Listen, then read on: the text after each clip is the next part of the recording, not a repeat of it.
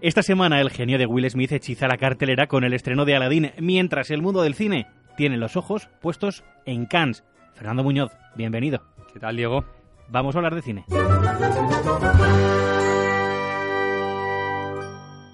Gran Ali, príncipe Ali, Ali Abawa. Al pasar, siempre inclinar, siempre ante ti.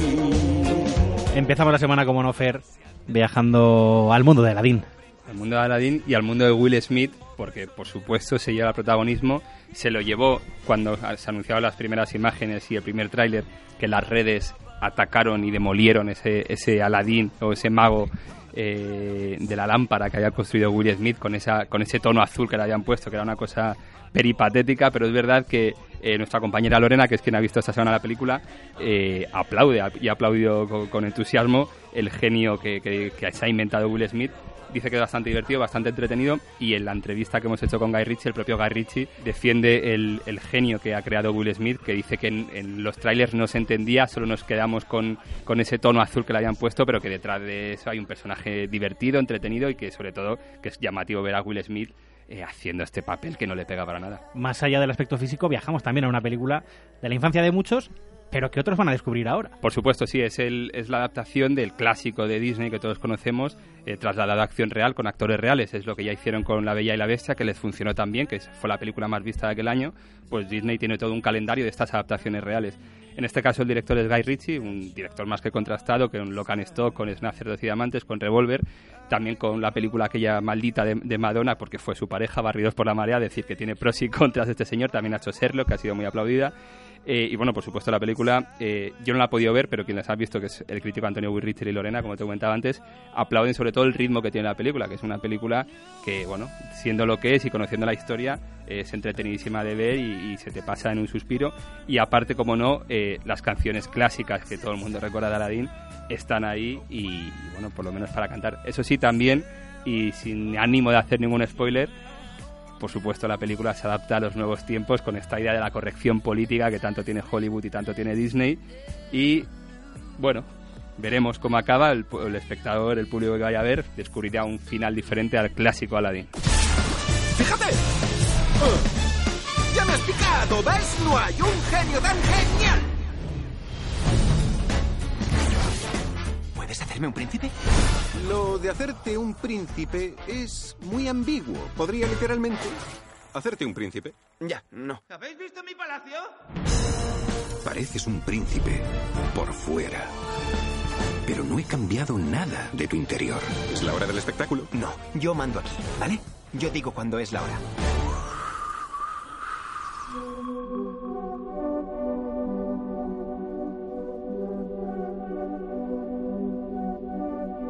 Y de la música de Aladdin nos vamos a una un poquito diferente, que es La Viuda. La Viuda, que está protagonizada por Isabelle Huppert, que es esta pedazo de actriz francesa que en, en, tiene 66 años y hace un par de años nos enamoró con ese personaje de él en, en la película de Paul Verhoeven. En esta película también tiene es un papel oscuro, bastante tenebroso.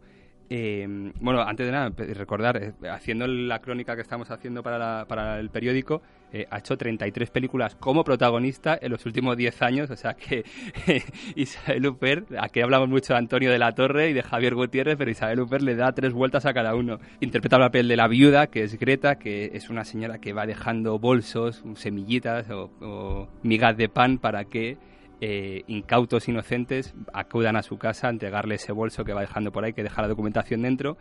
Eh, y en este caso, una de las incautas es la víctima que acaba cayendo en las redes de esta manipuladora. La película en realidad arranca como un drama de la soledad de la viuda que está sola, la chica que aparece ha perdido a su madre, entonces crea una relación, un vínculo de amistad ahí muy bonito, porque están las dos solas en Manhattan, madre, hija, una nueva amistad pero la cosa se empieza a enturbiar y del drama pasa al thriller.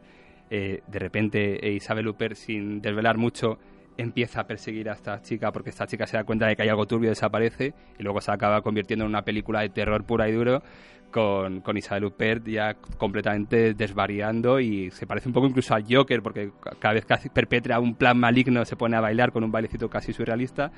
Eh, la película tenía muy buena pinta, es verdad que flojea un poco porque llega un punto que tiene tantísimos giros. O sea, aquí parece que te he hecho tres giros de guion y en realidad es el principio de la película. Casi no para de, haber giros y giros y giros que hace un poco que te salga de la película. Pero bueno, yo creo que es una propuesta un poquito diferente detrás de Aladdin y sobre todo por ver a Isabel Huppert haciendo uno de sus papeles más extraños y más curiosos como villana y como, y como mala malísima dentro de un personaje que debería ser una triste viuda y, y, apacible, casi sexagenaria. Me he encontrado un bolso de una tal Greta Hidek.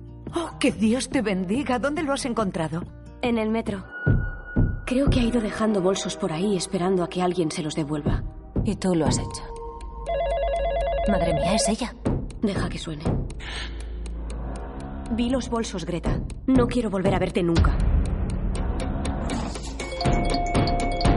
Me está dando mucho miedo. ¿Y no puede hacer nada? Espacio público, le ampara la ley.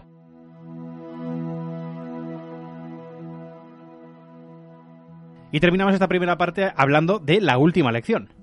Es una película también bastante rara. Habíamos hablado de La Viuda, que también es una película extraña en su concepción, en su forma y en su desarrollo, y esta película igual. Eh, viendo el título, viendo el cartel eh, viendo la sinopsis, todos pensamos que es una película más de eh, estudiantes conflictivos, un profesor sustituto aparece, tiene que ayudarles a evolucionar, a crecer, a salir adelante en el, a salir adelante en el mundo, y ese es el principio de la película, pero luego eh, empezamos a ver que esos niños son bastante raros. El protagonista, el profesor, eh, no entiende nada, eh, piensa que es un fallo generacional o un fallo por culpa de la distancia generacional entre los jóvenes y él, pero vemos que hay algo muy raro y hablando con el director, que tuvimos suerte, la suerte de entrevistarle, nos comentaba que sus referencias eran La Ola, El pueblo de los malditos y La cinta blanca de Haneke, o sea que con, con esas referencias ahí nos podemos hacer una idea de por dónde va la película eh, al final se trata también, igual que, la, que el anterior, que la viuda era un, intento de estudio sobre la soledad en el corazón de las grandes ciudades, esto es más bien sobre la, juventud, una juventud que, pues eso, que antes de dar el paso al, mundo, a, la, sociedad, se encuentra desvalida y se encuentra sin objetivos. Y entonces, bueno, solo que en vez de explicitarlo como hace el cine francés normalmente con un drama mm, más o menos absurdo, más o menos realista, eh, aquí tira casi por el thriller y también por el terror con, un, con una salida de unos personajes, eh, bueno, pues que te asustan realmente, siendo unos niños te asustan. Y yo creo que quizás sea la propuesta más interesante de esta semana, la última lección, una, como te decía, una película francesa, pero bueno, que realmente tiene algo detrás. ¿Tenían problemas? Siempre han sido muy cercanos, incluso solidarios.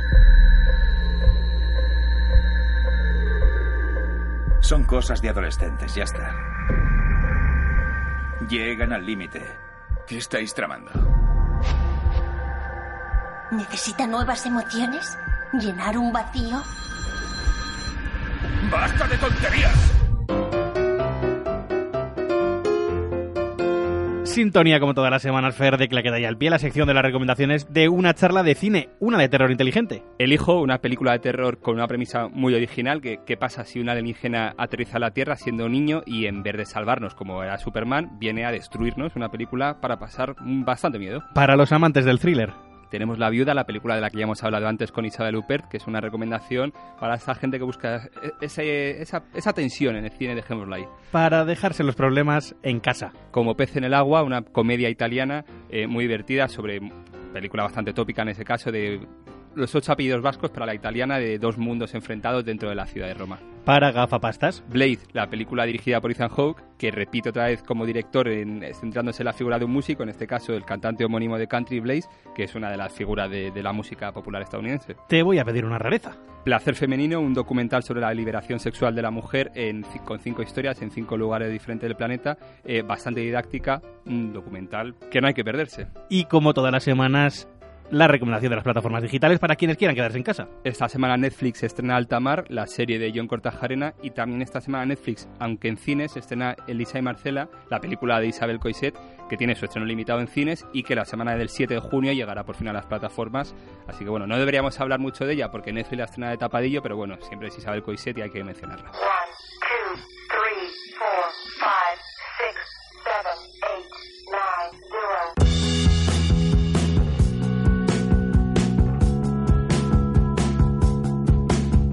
Y cerramos una semana más con el top 5 de ABC Play, en la quinta posición. Cierra nuestra lista Un hombre fiel, la película de Luis Garrel de la que hablamos la semana pasada, que de estas películas independientes que toda la semana llegan a la cartelera ha sido la que mejor ha funcionado en taquilla. Puesto cuarto. Aladdin, la película de Guy Ritchie que hemos hablado antes, con, con Will Smith, entra directo al número 4. Esperemos que funcione bien en taquilla. En tercera posición. Se mantienen los Vengadores porque aunque ya llevan cinco semanas, no decaen, siguen siendo top 1, top 2 de, de las más vistas de- del fin de semana, así que bueno, es indudable que el fenómeno de Vengadores sigue vivo. Y en segundo puesto. La película de Odiar, de la que hemos hablado ya hace un par de semanas, eh, Los Hermanos Sister, este western magnífico con Joaquin Phoenix y Jake Gyllenhaal. Y lidera el top 5 de ABC Play. Pues este fin de semana el top 5 de ABC Play, como no lo lidera Dolor y Gloria de Pedro Almodóvar, que está luchando en Cannes para quien sabe si este sábado llevarse la palma de oro del festival más prestigioso del mundo, así que como sigue en cartelera, cumple 10 semanas en cartelera, pues top 1 para nosotros. Toda la información del cine en abc.es, en ABC Play.